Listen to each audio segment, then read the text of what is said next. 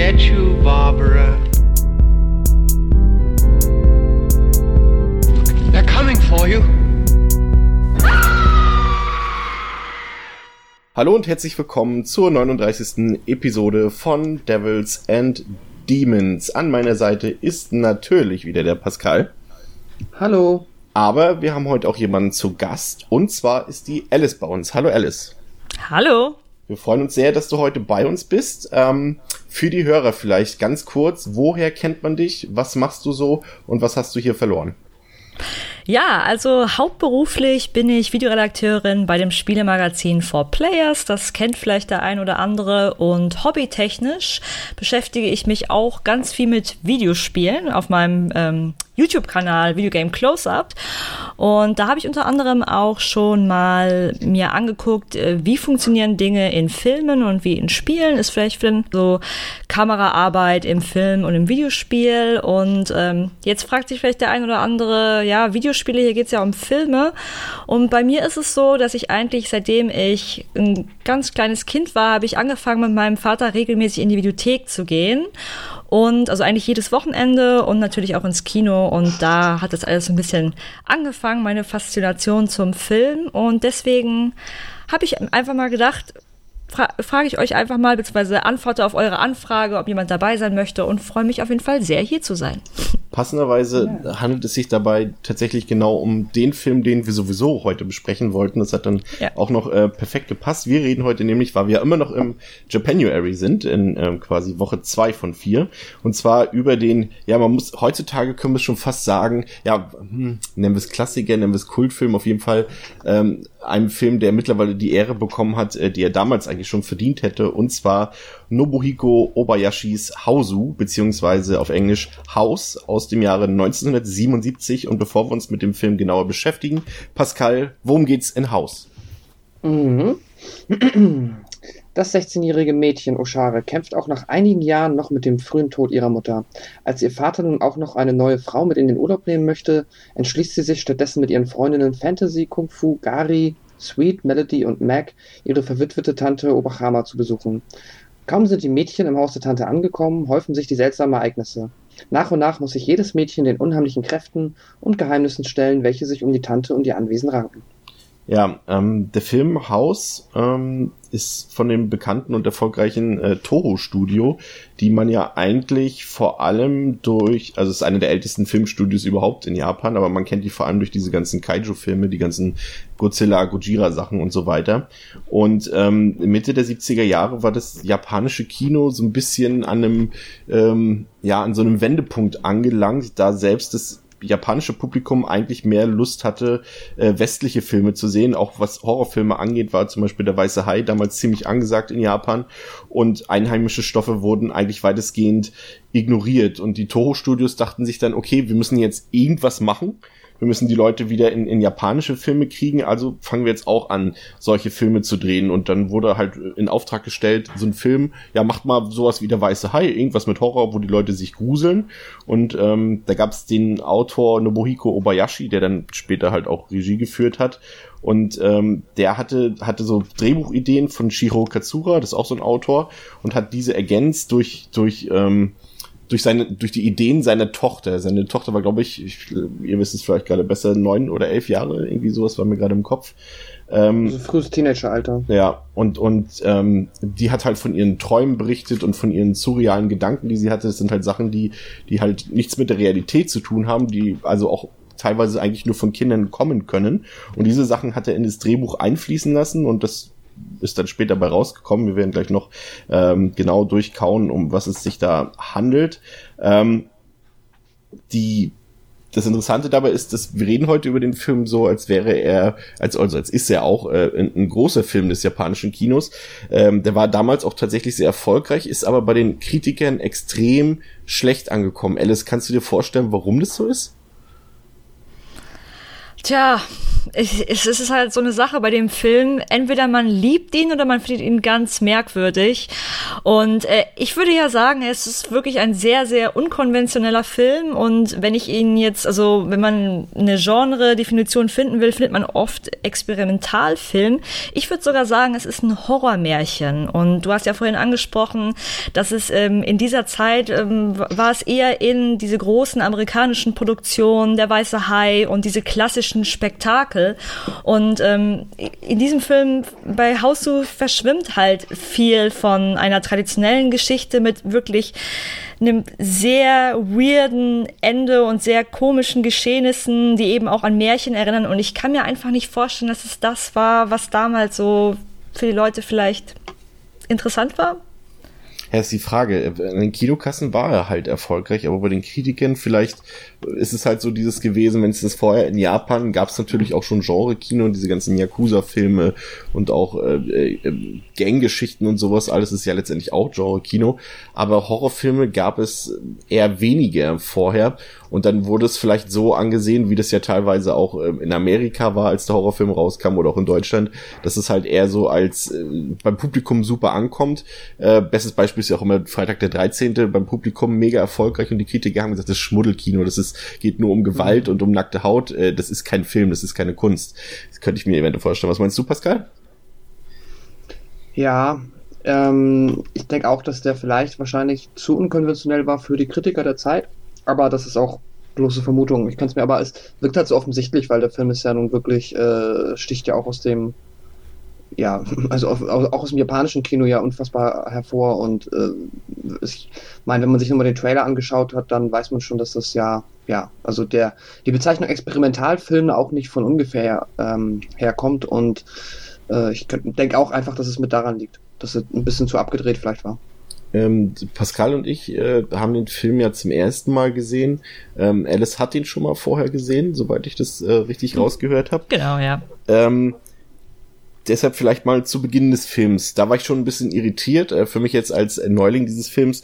Ähm, das ist, ich habe was ganz anderes erwartet. Ich habe dann am Anfang relativ zügig mitbekommen, okay, das ist, es geht tatsächlich so ein bisschen Richtung, ja, heute würden wir fast sagen Teenie-Horror, so ein bisschen mit, mit ein bisschen äh, äh, Haunted House gemischt. Aber ich war schon sehr irritiert, als es dann erstmal mit diesem Schulmädchen losging und die alle so ihren Teenie-Kram haben, kurz beginnt vor den Ferien und auch so dieses, dieses, auch dieses übliche Teenie-Drama, also nicht nur Teenie-Kram, sondern auch Teenie-Drama, als die Hauptfigur nach Hause kommt und der Vater ist da und bringt plötzlich seine neue Frau mit nach Hause und und die Begeisterung bei unserer Hauptfigur ist natürlich andere alles andere als als äh, äh, groß und äh, da dachte ich schon okay das wird jetzt ein komischer Film. Das habe ich schon irgendwie geahnt, weil man schon an diese ganzen Bildsprache am Anfang und auch wie die Figuren sich unterhalten haben. Ähm, ich glaube, da, da, da konnte man schon erahnen, dass das, was man jetzt zu sehen bekommt, alles aber nichts Gewöhnliches wird. Hm. Mir ist das, äh, ich weiß nicht, ob es auch so ging, bei mir ist das das erste Mal richtig bewusst geworden. Jetzt unabhängig davon, den Trailer habe ich halt vorher schon gesehen. Ähm, aber dann in, in der Szene, wo sie auf den Balkon oder auf die Terrasse kommt und ihr Vater da irgendwie am Golf spielen ist, weil, wenn ich mich jetzt recht erinnere, war das schon mal das erste Mal, wo man so einen gemalten Hintergrund hat. Ja. ja Eines genau. dieser Stilmittel, die dann ja sich ganz oft später noch durch den Film ziehen. Ähm, wie hat euch das gefallen? Wie fandet ihr das? Äh, ich wollte einmal kurz da einhaken. So. Gerade in der, an der Stelle kann man nämlich auch noch eine, eine weitere ganz interessante Sache. Erinnert ihr euch, wenn die, ähm, no, die neue Mutter, also die Stiefmutter in Spee reinkommt, dann diese, dieser Wind, der, der dann so um sie herum bläst ja. und ihr ja. Schal und als, und natürlich wird auch nur sie von dem Wind getroffen. Das war auch dann so eine, so ein Moment, wo man sich denkt, okay, wow. Aber, mhm. ähm, ich weiß ja nicht, wie es euch gegangen ist. Ich muss sagen, ich fand das immer witzig. Also ich finde den Film auch generell sehr, sehr witzig. Also äh, er hat einfach von Anfang an äh, so einen kindlich verspielten Charme, auch die Stelle, wo die ganzen Charaktere sich vorstellen. Die Mädels heißen mhm. ja, es sind ja sieben Mädels insgesamt. Äh, ich glaube mal, auf die Geschichte gehen wir nachher noch ein bisschen mehr ein. Die heißen ja alle so, wie sie sind. Ne?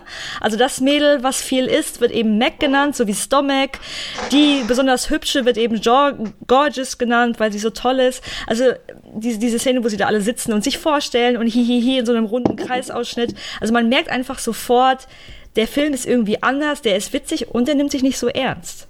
Ich denke auch, dass er das auch äh, tatsächlich gar nicht so meint, äh, dass also so stereotypisch diese Figuren macht, sondern er macht es bewusst stereotypisch, um sie auch so ein bisschen, diese gängigen Filmfiguren schon so ein bisschen aufs Korn zu nehmen, weil äh, ansonsten kann man sich das ja gar nicht vorstellen, warum er die Figuren schon direkt so benennt, wie sie dann auch handeln oder sein sollen. Das ist auf jeden Fall ein cleverer Schachzug, aber auch das, was Pascal gesagt hat mit den gezeichneten Hintergründen, ist ja ein Stilmittel des Films, was mir tatsächlich außerordentlich gut gefallen hat, weil es eben nicht dazu dient, um hier so jetzt so einen Spezialeffekt zu machen, sondern um es wirklich auch gemalt aussehen zu lassen. Und das fand ich ähm, am ersten Moment noch gewöhnungsbedürftig, weil ich da noch nicht wusste, dass es dann auch so weitergeht. Aber wenn du dann auch bei der dritten und vierten Szene, das heißt zum Beispiel, ähm, geht es ja dann darum, dass, dass die, die, diese Freundinnen dann äh, bei, ich vergesse immer den Namen, wie ist unsere Hauptfigur, Pascal? Gorgeous. Äh, Also genau. Gorgeous, genau. Ähm, genau, dass äh, wir ja quasi mit diesen Freundinnen den Urlaub oder die Ferien bei der Tante von Gorgeous äh, verbringen werden und sie fahren dort ja ab an dem Bahnhof von Tokio und es ist halt eine komplette Studiokulisse dort, dieser Bahnhof und das sieht man halt sofort und im Hintergrund die Gebäude die sind auch wieder alle komplett gemalt und und da ist nichts echtes in Pappkulissen. Das Einzige, was da vielleicht noch echt ist, ist diese Band, die da spielt. Aber, Aber einmal kurz eingehalten, hat, Ja. hat euch das gestört? Weil ich finde, es Nee, war dafür, nicht. dass es billig war, war es echt gut gemacht. Tatsächlich. Also, äh, das nur ganz kurz gefragt. ich sag mal so, du ich fand es hast auch überhaupt nicht schlimm. Ich fand, oh, Entschuldigung. Ähm, Ich war selber überrascht, dass es so einfach und billig war. Und heutzutage haben wir geile Greenscreen-Effekte und das sieht so echt aus. Aber äh, diese Einfachheit, man hat verstanden, ja, es soll der Bahnhof sein. War nett gemacht, muss ich sagen. Also hat mich Ja. selbst überrascht, immer wieder. das ist ja die Frage ist ja immer, wie verpackt so ein Film das und reißt es dich aus der Atmosphäre raus des Films. Genau. Aber da du nie, das, da der Film dir nie was anderes vorgaukelt, zieht es dich halt auch nicht raus, wenn du dann so eine Elemente hast. Und es geht ja dann in der Zugfahrt selbst auch weiter. Das wird ja dann noch krasser. Das hat ja dann schon fast Ja. ähm, Trickfilm ähm, ähm, ähm, Mhm. angenommen und diese ganzen Basteleien und Malereien da ähm, in dieser Zugfahrt. Ähm, das wird ja von Szene zu Szene eher noch mehr und und das stört mich dann überhaupt nicht, weil der Film es halt zart erst andeutet und dann von Szene zu Szene einfach immer noch einen rum raufhaut.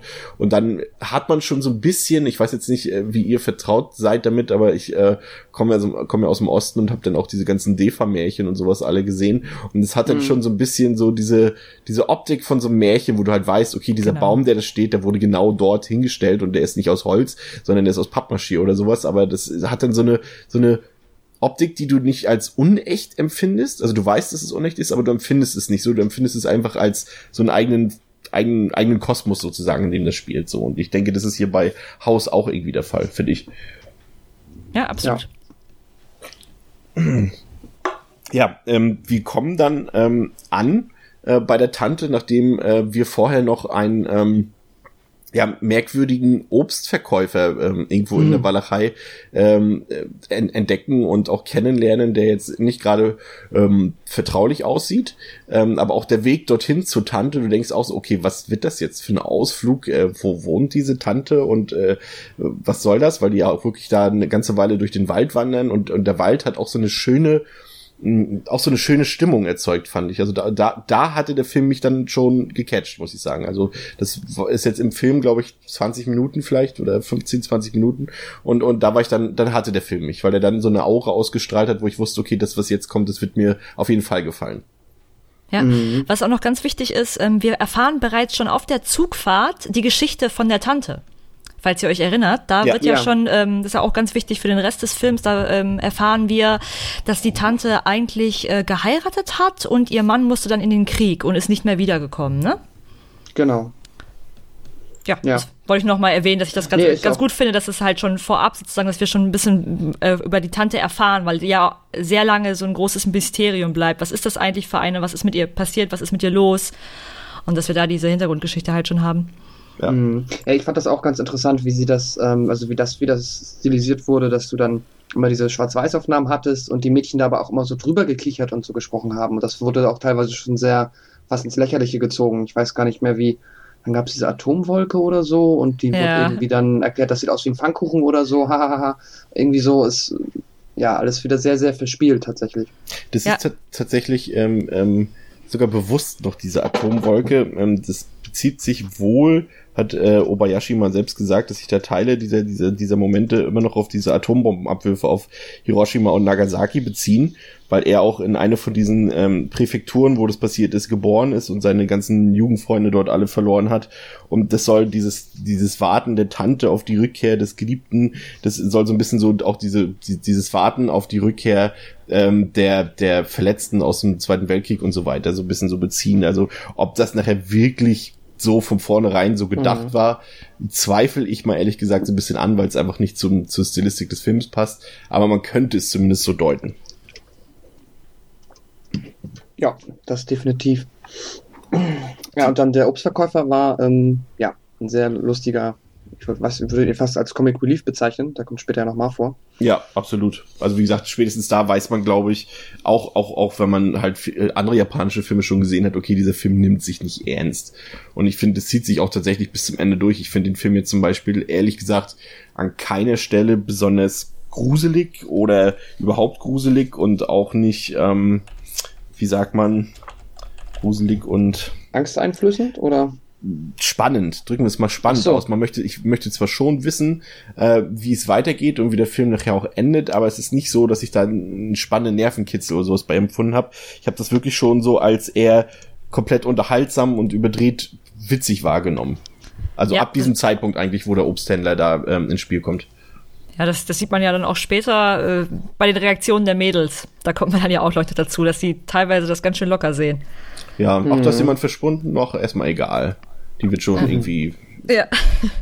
Die kommt schon wieder, auch so nach Stunden nach, die kommt schon wieder. Irgendeine von den sieben Mädchen sagt dann immer, oder von den sechs dann in dem Fall, sagt ja dann immer noch, ach, die kommt schon wieder oder was weiß ich. Also das ist schon ein bisschen schon witzig in dem Fall, ja, tatsächlich. Ähm, ja, was, was ab hier passiert, ab dem Eintritt in dieses Haus ähm, von der Tante, wir sehen die Tante erstmal, lernen sie kennen, wissen auch direkt sofort, okay, ja, das ist vielleicht die Tante, aber so wie sie aussieht, so wie sie sich gibt, da ist direkt was faul, das weißt du sofort. Ja. Und da macht der Film auch keinen Hehl draus, also das, das ist klar. Und alles, was ab jetzt mhm. passiert, ist dann auch, sag ich mal, ähm, wie sagt man jetzt auf Deutsch, äh, ja, goes nuts gut, das ist nicht Deutsch, das ist Englisch, aber das weiß jeder, was damit gemeint ist. Äh, Hell breaks loose, jetzt passiert hier alles von, von fliegenden Köpfen, die anderen Personen in den Hintern beißen, von Au Augen, die sich äh, im, im, im Mund der Tante drehen, ähm, Kung-Fu-Kämpfe gegen Holzbretter, ein Piano, was äh, ein Katzenpiano, was ich, das ist, wenn du das, wenn du das wirklich einem erzählst, der das noch nie gesehen hat, ja. der denkt, okay, was habt ihr euch da eigentlich für einen Quatsch angeguckt und warum findet ihr den Müll auch noch gut? Aber es ist im Kontext halt wirklich ähm, einfach nur fantastisch, ja. Ich, ich muss sagen, ich fand besonders schön daran, wie das tatsächlich langsam aufgebaut wird. Irgendwann, ja. wie du schon sagtest, äh, wird alles batshit crazy und alles geht irgendwie wird total verrückt, aber es wird trotzdem langsam ähm, so vorbereitet und es gibt langsam Anspielungen. Zum Beispiel ähm, geht es einmal darum, dass die, ähm, etwas dickere, die eigentlich total dünn ist, aber die wird halt als hm. Stomach, als Mac bezeichnet, ne? Das ist die, die dauernd ein Brot in der Hand hat, dass die ja so, so, so rund sei. Und dann sagt die Tante auch so, ja, das kann ich mir ziemlich vorstellen, dass sie ziemlich lecker ist. Also so eine erste Anspielung, wo man ja. halt schon so merkt, also irgendwas, ne, man weiß es eigentlich ganz genau, aber auch inhaltlich wird es halt immer mehr geteased. Oder die eine spielt Klavier und sagt, es hat sich so angefühlt, als hätte das Klavier mich in den Finger gebissen. Und erst ein paar Momente, Momente später passiert es dann wirklich und sie wird von dem Klavier gefressen.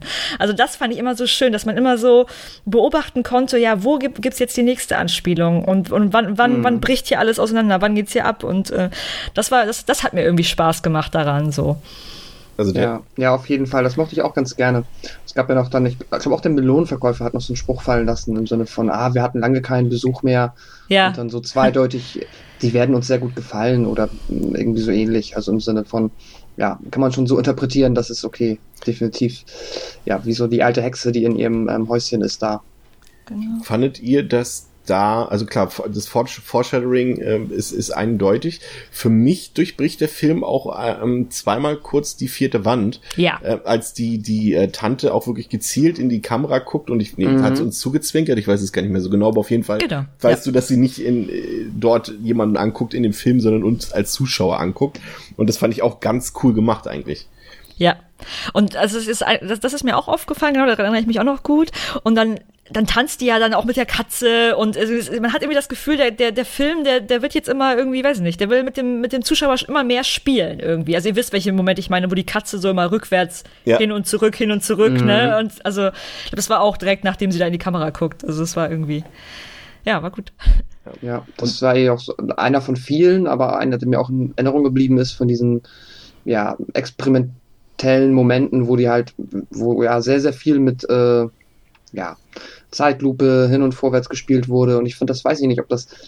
Ich mochte es sehr, aber da kann ich mir zum Beispiel, wo wir am Anfang bei dem Thema waren, vorstellen, dass es vielleicht auch für viele Kritiker, die dann halt sagen, das ist jetzt nicht unbedingt avantgardistisch oder toll, sondern das ist einfach nur albern und äh, auch vielleicht prätentiös, einfach so äh, irgendwie es, es, es ist natürlich so, das, und das sehe ich auch genauso, das könnte ich sogar nachvollziehen. Du denkst so im ersten Moment, ähm, oder wenn du den Film jetzt erstmal ganz normal guckst, bist du erstmal begeistert von diesen ganzen Sachen.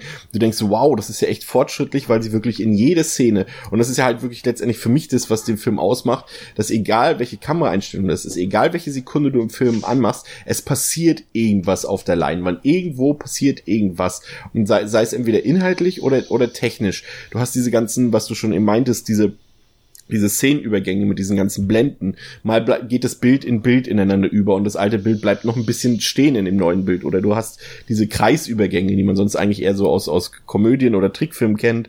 Diese ganzen Farbspielereien, Weichzeichner, äh, ähm, Stop-Motion-Effekte haben wir später drin und, und diese das, das, tatsächlich auch echt Greenscreen oder Bluescreen war es ja damals noch, äh, ja. Blues, Bluescreen-Effekte auftreten, was man 1977, ich meine, wie viel Film hat man das schon gesehen auf diese Art und Weise, dass es halt wirklich wie echte Videoeffekte schon aussieht. Klar, wenn da ein James Bond ähm, auf seinen Skiern äh, den Berg runterrutscht, da war das auch schon von der Leinwand gedreht, aber das sah hier schon echt nach Videoeffekten aus, also weit seiner Zeit so ein bisschen voraus mit Rückprojektionen und, und Nachbearbeitung und sowas alles. Und, und, und das ist, denke ich mal, das, wo du im ersten Mal denkst, wow, krass, das ist echt fortschrittlich.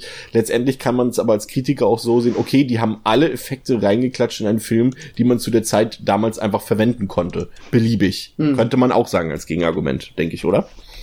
Ja, genau, das war auch so genau das, was ich meinte im Sinne von, ja, einfach nur so avantgardistisch um des, äh, ja, oder kreativ um der, ja, einfach so aufgezwungen. Sorry, ich äh, weiß gar nicht, wie ich das formulieren soll, aber einfach nur so, ja, wir können es, deswegen machen wir es. Einfach nur so um des Selbstzweckwillens. Das wollte ich sagen. Wie, deswegen, das ist ja auch das, was ich am Anfang meinte, dass ich das Gefühl habe, dass vielen Leuten, beziehungsweise Kritikern, um es genauer zu sagen, ähm, das einfach nicht gereicht hat, was man sieht. Also ich persönlich kann, kann Spaß daran erfinden, einen Film zu sehen mit einer Truppe von Mädels, die auf, die auf witzige Art und Weise oder interessante Art und Weise nach und nach getötet werden. Aber wenn man natürlich den Anspruch hat, dass man ähm, äh, eine wirkliche Message vielleicht haben möchte oder dass es sehr interessant gemacht sein muss oder sonst was, dann, dann reicht es einem vielleicht nicht. Ich weiß ja nicht, mhm. also, ne?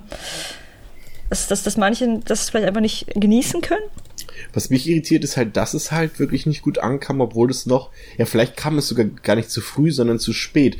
Das passt natürlich auch so ein bisschen ähm, in diese ja, eigentlich in die späten 60er von der Art des Films würde es eigentlich eher passen. Gut, das wurde damals eher so, gerade bei Musik eher betont, gerade bei so diesen ähm, späteren Beatles-Sachen zum Beispiel, ähm, das, wo, als die indischen Einflüsse reinkamen und als die Drogen mit reinkamen und auch so fühlt sich irgendwie mh, ähm, Haus an, weil es also ich finde, es fühlt sich, ich habe keine Ahnung, ich habe damit tatsächlich jetzt nicht wegen dem Podcast, sondern generell wirklich nie was zu tun gehabt, aber ich kann mir vorstellen, dass sich so ein LSD-Trip anfühlen muss wie dieser Film. Dass es einfach so die Story einfach irgendwann völlig egal wird und einfach es nur noch darum geht, irgendwas zu zeigen, irgendwas zu machen, was sich audiovisuell beschäftigt, finde ich. Das ist ja nicht nur das, das, was wir sehen, sondern auch das, was wir hören. Dieses immer wiederkehrende Theme, was da abläuft, was ich großartig finde zum Beispiel. Aber da, da passiert halt so viel und ich kann mir vorstellen, dass das so ein bisschen so tripartig sein sollte. Da sprichst du eigentlich auch was Wichtiges an. Ich habe mich nämlich gefragt, dadurch, dass das alles so unheimlich überzeichnet wirkt und auch ein bisschen wie aus einem Traum, wie aus einem Märchen, es fallen ja auch so Sachen wie der Traumprinz auf dem Pferd und so weiter. Habt ihr mal darüber nachgedacht, ob das vielleicht alles nur die Fantasie von George, Gorgeous, mein Gott, war, um ähm, sozusagen damit klarzukommen oder sich in ihrem Kopf zu spinnen wegen der neuen Mutter? Das ist nämlich so eine Überlegung, die ich hatte, dass das vielleicht ihre Fantasie war, über die neue Stiefmutter halt damit irgendwie klarzukommen. Es würde Weil ja Szenen. Die, die kommt ja am Ende auch wieder vor. Ne? Es würde ja sie verbrennt sie ja. Es würde ja szenentechnisch tatsächlich auch passen. In dem Moment, wo sie die, Neu die Stiefmutter quasi kennenlernt, geht sie ja sofort traurig in ihr Genau. Zimmer und, und vergräbt sich so ein bisschen in sich selbst. Und wenn du da den Punkt anknüpfen würdest, wo du sagst, okay, ab hier ist es vielleicht ein Traum oder eine Fantasievorstellung, würde das sogar funktionieren, finde ich. Es passt vor allem perfekt mit dem Abschluss. Also mir kam es wirklich vor wie ein Rahmen, weil die letzte Szene ist auch wieder mit der Mutter. Ja. Ne? Also er, sie gibt ihm ja, ihr ja die Hand, ne? Und damit könnte man sagen, ist der, ist der Traum dann vorbei. Ne? Also wäre so eine Überlegung. Mhm. Ja, das ist keine. äh, ist. Äh, oh Gott, was ist los mit mir heute? Äh, das ist eine. Ja, verstehe ich. Weil auch wie, wie, wie sie sich die, diese Freundschaft mit ihren Mädels so vorstellte am Anfang in der Schule und alles so heiti-teiti und sie umarmen sich und ha, Traumwelt, ne? Also es ist so, von Anfang bis Ende wirkt es für mich nach wie vor irgendwie wie so, ein, wie so, ein, wie so eine Illusionswelt oder auch eine Angstwelt, wie auch immer. Wie halt Träume halt so sind, ne? Die, das sind ja verschiedene Facetten in Träumen. ähm, die, die, was war für euch, also für den Zuh Zuhörer, der den Film nicht kennt, es geht dann jetzt so ein bisschen reihum. Die Mädchen bekommen quasi so ein bisschen Kontakt mit dem Übernatürlichen, äh, nenne ich es mal. Und äh, da kommt es zu ganz absurden Szenen, wie, also ich hatte es ja eingangs schon gesagt, zum Beispiel als Mac äh, dort die Melone holen will aus dem Brunnen und, und dann fliegt und jemand, ein anderes Mädchen geht hin, um nachzuschauen, wo Mac ist, nach 15 Stunden Abwesenheit gefühlt. Und äh, dann kommt der Kopf dort raus aus dem Brunnen in einer ganz miesen Animation, aber das stört dich als Zuschauer überhaupt nicht und beißt sie dann so in den Hintern oder dann gibt es Szenen, wo das eine Mädchen da so, äh, äh, ich weiß gar nicht was, mh, das, was von der Bettwäsche so fast zu Tode geknuddelt Auf wird. den Matratzen, ja. Ja, das, es, es hat so viele absurde Szenen und, und so Sachen, die du einfach äh, noch nie gesehen hast und schon gar nicht in Verknüpfung mit einem Horrorfilm. Da kommst du gar nicht drauf. Man könnte natürlich sagen, ah klar, das sind die Japaner wieder, die haben wieder hier crazy und so. Aber das ist, ist einfach auch äh, wahnsinnig kreativ, finde ich. Was war das so für euch das Absurdeste von dem, was da so im, im Mittelteil, sag ich mal, passiert? Ich lasse dir den Vortritt, Alice. Ja, also bei mir war es auf jeden Fall das Klavier. Also ich fand die Szene mit dem Klavier so cool, eben weil sie, weil das, wie ich schon vorhin gesagt habe, so kurz angeteased wird. Und dann werden die, dann spielt sie so Klavier und kann gar nicht mehr aufhören und geht voll ab. Und dann werden ihr zuerst die Finger abgebissen. Also sie, sie verliert an jeder Hand ein paar Finger und lacht sich erstmal Schrott darüber, guckt so ihre Finger an und lacht. Und du denkst dir, Mädchen, du hast gerade deine Finger verloren und du bist Klavierspielerin. Und dann verliert sie aber ihren Arm. Und das war dann zu viel. Dann erst fängt sie an zu schreien. Und danach wird sie vom Klavier gefressen. Und ich fand es in der Gesamtheit einfach schon wieder so lustig, wie diese Mädels einfach das alles nicht so ernst nehmen. Und dann ist doch wieder Panik. Und äh, ja, dann wird sie halt vom Klavier gefressen. Und das war einfach cool. Ja, das kann ich komplett nachvollziehen. Das ist auch eine der Szenen, die ich mit am meisten, ähm, ja, am kreativsten oder auch am witzigsten fand. Ich muss sagen, ich hatte zwei Momente, da fand ich den Film kurzzeitig gruselig in Anführungszeichen, aber die fand ich creepy. Das war vor allem die Szene, wo dann ähm, sie die Melone gegessen haben und ich weiß gar nicht mehr, bei wem das war. Ich weiß nicht, ob es bei der Tante war, aber dann das Auge quasi im Mund so Ja. rausgeguckt hat. Ja. Hm.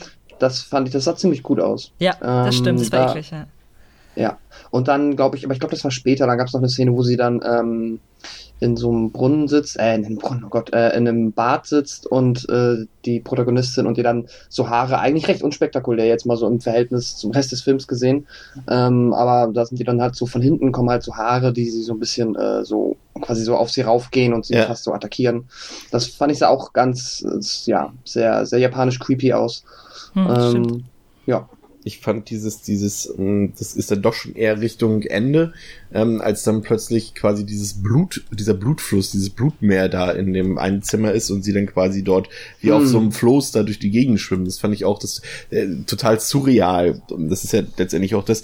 Und da musste ich die ganze Zeit denken und da war ich mir immer nicht sicher, mh, bin ich jetzt mit diesem Gedanken alleine, hab da noch ein bisschen nachgelesen und festgestellt, dass dass es vielen Leuten tatsächlich so ging, dass sie so sich so ein bisschen an ähm, Evil Dead 2 erinnert gefühlt haben von diesem ganzen Film. Diese, eigentlich ist es eine Horror-Thematik, eigentlich passieren da auch Horrorsachen, aber eigentlich bist du die ganze Zeit nur am Staunen und am Lachen, weil A, so viel passiert in so kurzer Zeit und B, weil es einfach witzig ist, was du siehst. Und da haben viele Leute, ich auch, äh, sich total an, an Tanz der Teufel 2 ähm, erinnert gefühlt. Wie war das bei euch? Die Assoziation kam mir persönlich gar nicht, aber macht Sinn, ja. Ich, das Ja. Einzige, was mir aufgefallen ist, ähm, ich weiß nicht, ob ihr euch noch erinnert, ziemlich am Anfang, wenn man noch in diesem Dorf ist, da ist dieser Typ, der läuft so ganz komisch die Treppe runter. Da Ja. musste ich äh, an den Exorzisten denken.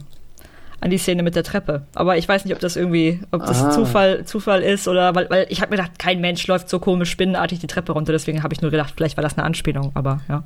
Weiß nicht, ob es noch mehr Anspielungen vielleicht zu finden gibt sogar. Gut, äh, Tanz der Teufel 2 kam natürlich äh, lange nach. äh, Hm. Genau. Diesem, aber ich kann mir vorstellen, dass es eher umgekehrt ist, dass sich äh, Sam Raimi... Bei dem Film würde es halt sogar wirklich Sinn machen, das meinte ich nur. Es könnte halt sogar zeitlich sein, das ist ja von 73. Definitiv, also sie werden ja. da sicherlich gesagt haben, okay, der weiße Hai, der Exorzist, das sind die Sachen, die in Amerika Ja. ankommen, mach was draus. Und Genau. hier bei, bei meinem Beispiel ist es wahrscheinlich ja umgekehrt, dass wahrscheinlich Sam Raimi sich äh, für Tanz der Teufel in, inspiriert gefühlt hat von Ja, Haus, könnte ich mir vorstellen. Ne? Ja. Mhm. Die, ähm, was wollte ich gerade sagen? Ähm, was, was ich cool fand, war eine Szene, die, okay, ist zwei Sachen, drei Sachen, drei Szenen, da habe ich, die hab ich mir noch rausgepickt. Ähm, einmal diese, diese, dieses Augenzwinkern in dieser Point-of-View-Ansicht. Ähm, falls ich, falls ihr euch erinnert, da ist, äh, ich weiß immer nicht, ich habe die Figuren dann irgendwann alle durcheinander gebracht. Ich weiß nicht, ob es Melody war oder äh, wer auch immer. Ähm, die zwinkert einem der anderen Mädchen zu und du siehst das aber aus der, aus der Ego-Perspektive. Das heißt, die Kamera zwinkert sozusagen. Also die wird, äh, geht kurz zu, die Kamera sozusagen, und geht dann wieder auf. Und äh, Mhm. das fand ich ganz charmant gelöst. Es ist wohl, ihr könnt schon fast so ein bisschen Richtung Jean-Luc Godard gehen und so. Und dann fand ich es gut, das fand ich auch abstrakt, aber das war wieder klar, dass wieder irgend so eine Panty-Sache kommt, selbst in so einem älteren japanischen Film, wo dann ähm, das eine Mädchen an, äh, ja, wo ist sie denn? Ach, sie hat ihre Unterwäsche, liegt hier aber und schnuppert dann erstmal so fünf Minuten da dran. Ich weiß Ja, nicht, ob euch das aufgefallen ist, aber das war so, das war, Ja, war wahrscheinlich Das der war Moment so für der Japan-Hasser. ja, zuerst der BH und dann noch der Schlüpfer und ja. Und dann, was du vorhin schon gesagt hast, mit dem, mit dem, mit dem, äh, äh, wie hast du es genannt, nicht mit dem Ritter, sondern mit dem, diese Szene mit dem Einspieler, mit dem Teacher, der kommt dann, Ja, ja, genau. auf dem Pferd Der, geritten der kommt. Traumprinz auf dem Der Pferd Traumprinz. quasi, genau, ja. Genau, das war, war auch äh, sehr großartig und das, ja, muss ich sagen, ist alles wirklich sehr unterhaltsam und alles sehr kurios gleichzeitig. Ähm, was wir vielleicht noch gar nicht gesagt haben, ist, dass diese Optik und diese Ästhetik äh, ja nicht von ungefähr kommt. Die erinnert natürlich sehr an Werbeclips. Wir haben jetzt noch nicht erwähnt, äh, das ist vielleicht das Einzige, was vielleicht zum Regisseur, zu Nobuhiko Obayashi wichtig ist eigentlich zu erwähnen, dass er halt aus der Werbeindustrie kommt und vorher halt diese ganzen 30 bis 40 sekündigen Werbeclips gemacht hat fürs japanische Fernsehen und dass diese Ästhetik natürlich hier in dem Film total zur Geltung kommt. Du könntest immer eine Szene rauspicken, auch gerade zum Beispiel diese Szene am Anfang, die, äh, ich weiß nicht, ob Alice oder Pascal, wer von euch das gesagt hatte, äh, mit dem gezeichneten Hintergrund. Das sieht ja halt aus wirklich wie der Traum Sonnenuntergang da so und das könnte halt wirklich, Mhm. sie hätten jetzt auch irgendwie eine Flasche Bacardi rausholen können oder sowas und dann so, ne, so wisst ihr, was ich meine und das ist diese, diese Ästhetik, die kommt halt da komplett her und das ist halt interessant, weil du das halt so in dieser Form auch danach nicht so oft mehr gesehen hast, finde ich. Ja, interessant ist dazu ja auch, die Mädels, das sind ja alles keine Schauspielerinnen, sondern alles Models. Also das passt ja auch dazu wieder perfekt. Und ich finde aber auch, dass der Film sich sogar äh, über diese Fake-Welt äh, in der Werbung sogar ein bisschen lustig macht. Man könnte es so interpretieren. Und zwar, ich weiß nicht, ob ihr euch noch erinnert, wenn die Mädels gerade aus dem Zug aussteigen, sieht man so eine wirklich totale, sieht man, dass, dass die da irgendwie in so einem Waldstück oder sowas sind. Und man sieht aber schon den Pappaufsteller, von Ja. denen die Mädels gleich stehen werden, um vorzugaukeln, dass sie eigentlich woanders sind. Also Ja. Man Tolle selber ist, als Zuschauer sieht, die, sieht die verschiedenen Hintergründe. Und das fand ich sehr witzig und sehr nett gemacht. Ja. Weil ja auch vor allem der eigentliche Hintergrund fast genauso aussieht wie der auf dem Bild, äh, auf Ja. dem Pappaufsteller. Ähm, das ist ja sehr, sehr, muss ich auch sehr lachen. Ja. die du hast gerade gesagt, die, die, die Darstellerinnen waren ja wirklich Laiendarstellerinnen und es hat sich auch am Set bemerkbar gemacht. Das ist, äh, Obayashi hatte dann auch selbst gesagt, dass er teilweise mit den Mädchen, weil die so verspielt waren, mit denen auch wirklich gespielt hat am Set, also irgendwelche Brettspiele und Gesellschaftsspiele gemacht hat und teilweise hat er auch eine Dauerbeschallung von diesem äh, Theme, von diesem ja so kindlich verspielten Märchenthema, was da die ganze Zeit läuft im, im Soundtrack, ähm, abgespielt, damit die Mädchen so ein bisschen lockerer werden und ein bisschen so aus ihrer, aus ihrer, wie sagt man, ähm, Schüchternheit so ein bisschen rauskommen und das fand ich ganz interessant eigentlich, dass er damit so arbeiten musste. Aber es waren wohl halt alles, wie du schon gesagt hast, alles auch Leute, die äh, er als Model schon aus teilweise aus Werbeclips schon kannte. Ähm, was dann ebenfalls noch am Ende äh, kommt, neben diesen äh, Panty-Sniffer, nenne ich es mal im, kurz im Mittelteil, äh, sind natürlich auch die obligatorischen japanischen Blutfontänen, die dann im großen Finale dann irgendwann einsetzen. Wie hat euch das Finale gefallen des Films? Wo es ja dann wirklich nochmal völlig alles sich so ein bisschen auf den Kopf stellt?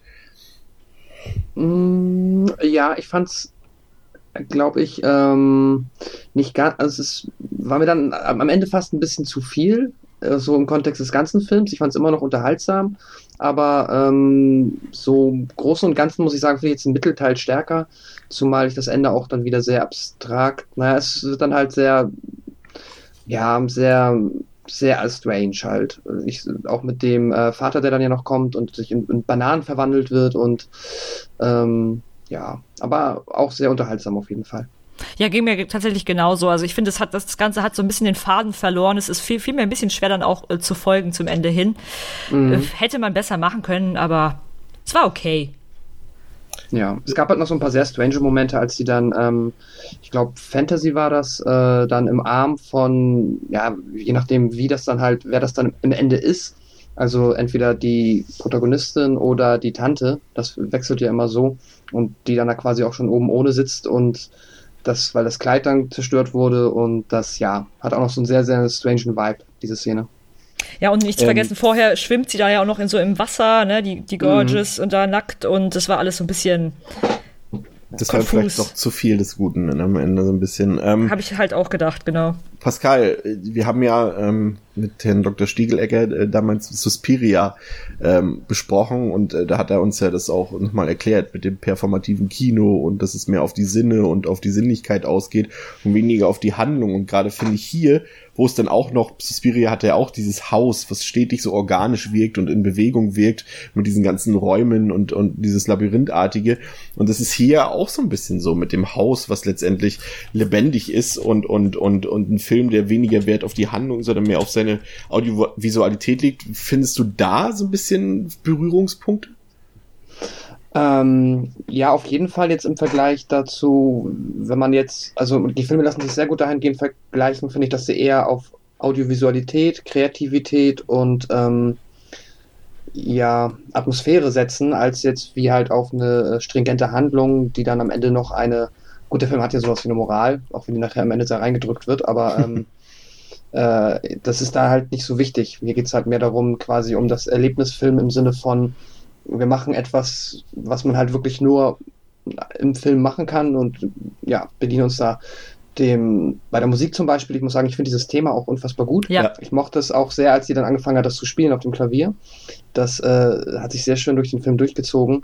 Und ja, doch, also den Vergleich finde ich äh, definitiv, den kann man ziehen. Da waren noch ein paar Stücke bei, die jetzt nicht das Titelthema waren, die aber so nach alten TKKG-Hörspielkassetten klangen. Mhm. Das ist so leicht verjazzte 70s äh, Psychedelic Rock Ding, was äh, komischerweise bei diesen TKKG-Kassetten auch immer damals drin war. Ähm, das fand ich auch wirklich sehr irritierend. Wie sieht's denn mit dem Zauberer von Oz aus? Auch so von der Optik. Den, den werfe ich jetzt auch nochmal als letztes Vergleichsbeispiel rein. Seht ihr da vielleicht Berührungspunkte so rein? Oder hat euch das so ein bisschen daran erinnert, diese, diese Märchenwelt? Alice vielleicht mal. Nee, mhm. gar nicht. Gar auch nicht, okay. nee. Aber kann man bestimmt so sehen. Ja. Denn, dann die entscheidende Frage. Okay, jetzt dann, dann wenigstens beantwortet mir diese Frage. Ja. Ähm, ist Haus, wenn wir es ganz doll runterbrechen, jetzt unabhängig davon, ob wir den gut finden oder nicht, ist es Trash? Mm, nee, ich würde sagen nein. Ja. Es kann sein, dass das für viele Menschen jetzt heute so wirkt, weil das halt äh, Effekte sind, die auch wenn sie damals unfassbar innovativ und äh, kreativ waren, natürlich zum Teil so wirken, als ob sie aus der Zeit gefallen wären. Ähm, plus man sich ja halt auch dann mit diesen japanischen, wirklich sehr überzeichneten und ja, abgefahrenen Ideen nicht immer, ja, da ist halt nicht jeder cool mit, aber wenn man so ein bisschen weiß, dass das durchaus eine ja, Berechtigung hat quasi und dass das ja auch in Japan jetzt vielleicht nicht immer in diesem Ausmaß, aber durchaus auch einfach ein valides Stilmittel ist in vielen Filmen, würde ich das deswegen eigentlich nicht als Trash bezeichnen. Alice? Ja, ähm, ich sehe es auch genauso. Für mich ist es auf keinen Fall Trash. Ist natürlich immer ein bisschen schwer. Was definiert man?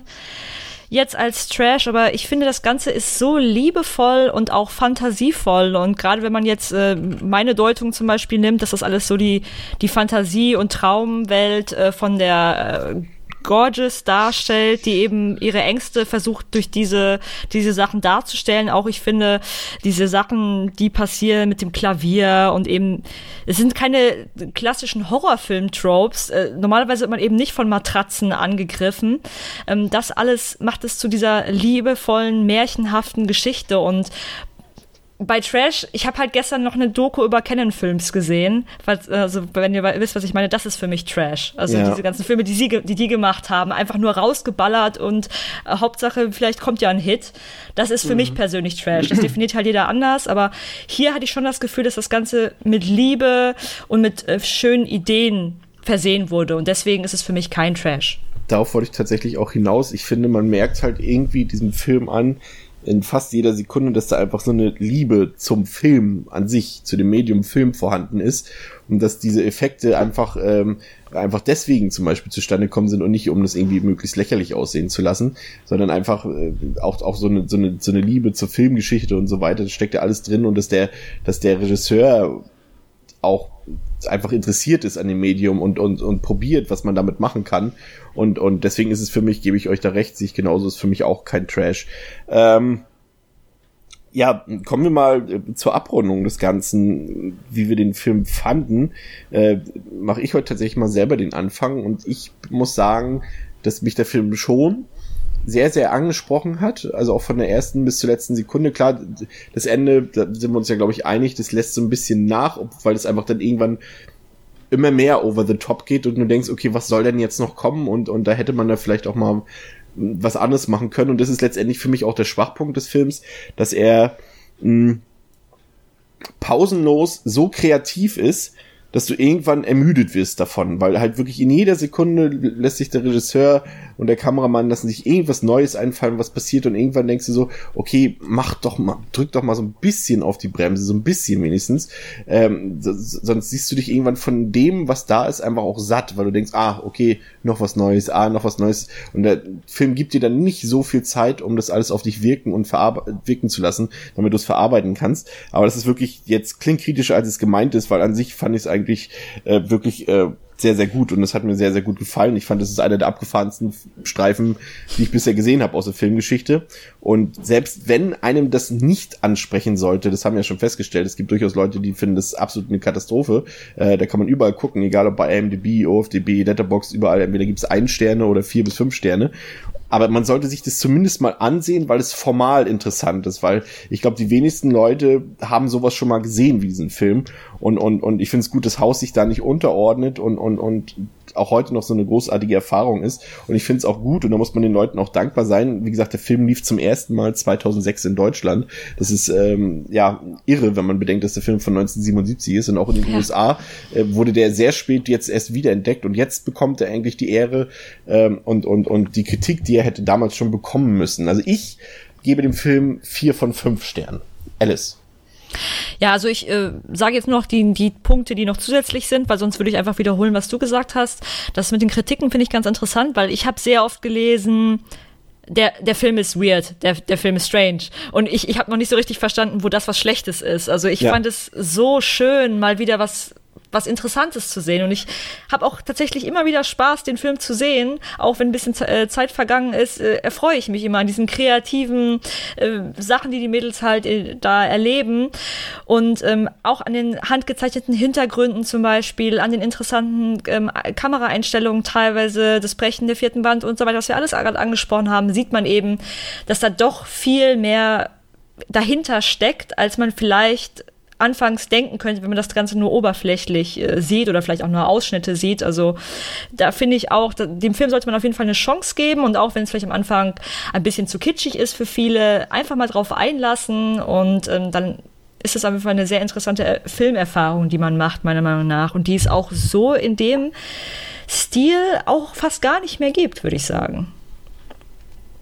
Hm. Ja, jetzt bleibt mir eigentlich gar nicht mehr so viel da noch ja, Du hast jetzt die Arschkarte, ja. ähm, macht aber auch überhaupt nichts. Ich fand, also ich hatte auch sehr viel Spaß mit dem Film. Äh, meine Kritikpunkte sind ähnlich derer, die ihr auch genannt habt, im Sinne von, dass es am Ende sich ein bisschen zerfasert.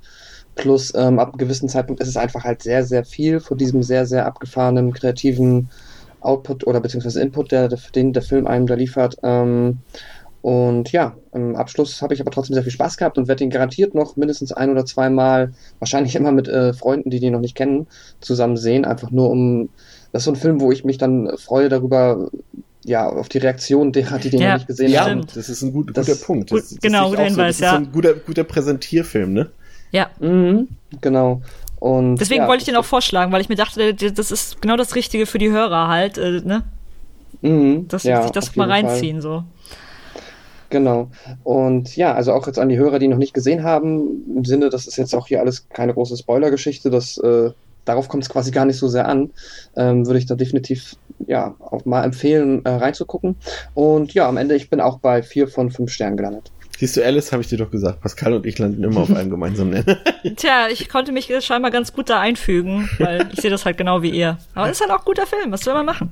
Sehr gut. Äh, weil ich beim letzten Mal tatsächlich vergessen habe zu erwähnen, ähm, wo man äh, den Film ähm, vom letzten Mal käuflich erwerben kann, äh, vergesse ich es heute nicht. Also wer Hausu bzw. Haus sehen möchte, muss tatsächlich momentan ähm, auf den Import aus England zurückgreifen. Es gab von Rapid Eye Movies auch mal eine deutsche DVD, die ist aber restlos vergriffen.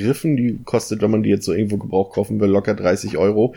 Ähm, es gibt aber noch für einen schlappen Zehner kann man sich die Masters of Cinema DVD von Eureka aus England bestellen. Die hat hat ein schönes dickes Booklet, gute Bildqualität, ähm, ein paar schöne Extras mit bei, soll aber auch demnächst auf Blu-ray dann nochmal rauskommen. Ähm, aber da müsst ihr momentan auf den Import zurückgreifen. Es sei denn, ihr wollt euch dumm und dämlich bezahlen bei eBay, könnt ihr natürlich auch gerne machen, weil selbst das wäre der Film durchaus wert, finde ich. Und äh, damit beenden wir die ganze Sache für heute. Alice, vielen Dank, äh, dass du bei uns warst. Du bist ähm, herzlich gerne eingeladen, uns äh, nochmal zu besuchen in Zukunft. Hab mich Ähm, sehr gefreut, dass ich hier sein durfte. Mal was Wunderbar. anderes neben den ganzen Videospielen. Sehr gerne. ähm, und wir hören uns auch in der nächsten Woche wieder, wieder mit Gast, wieder mit einem großen japanischen Film. Äh, heute verrate ich es ausnahmsweise mal. In der nächsten Woche ist der äh, liebe André ähm, von den Multimaniacs wieder bei uns zu Gast. Ihr kennt ihn aus der Halloween-Episode und wir werden den großartigen Battle Royale besprechen mit ihm. Bis dahin, gruselt euch schön, schaut Horrorfilme, schaut japanische Horrorfilme. Auf Wiederhören bei Devils and Demons. Tschüss. Tschüss. Tschüss.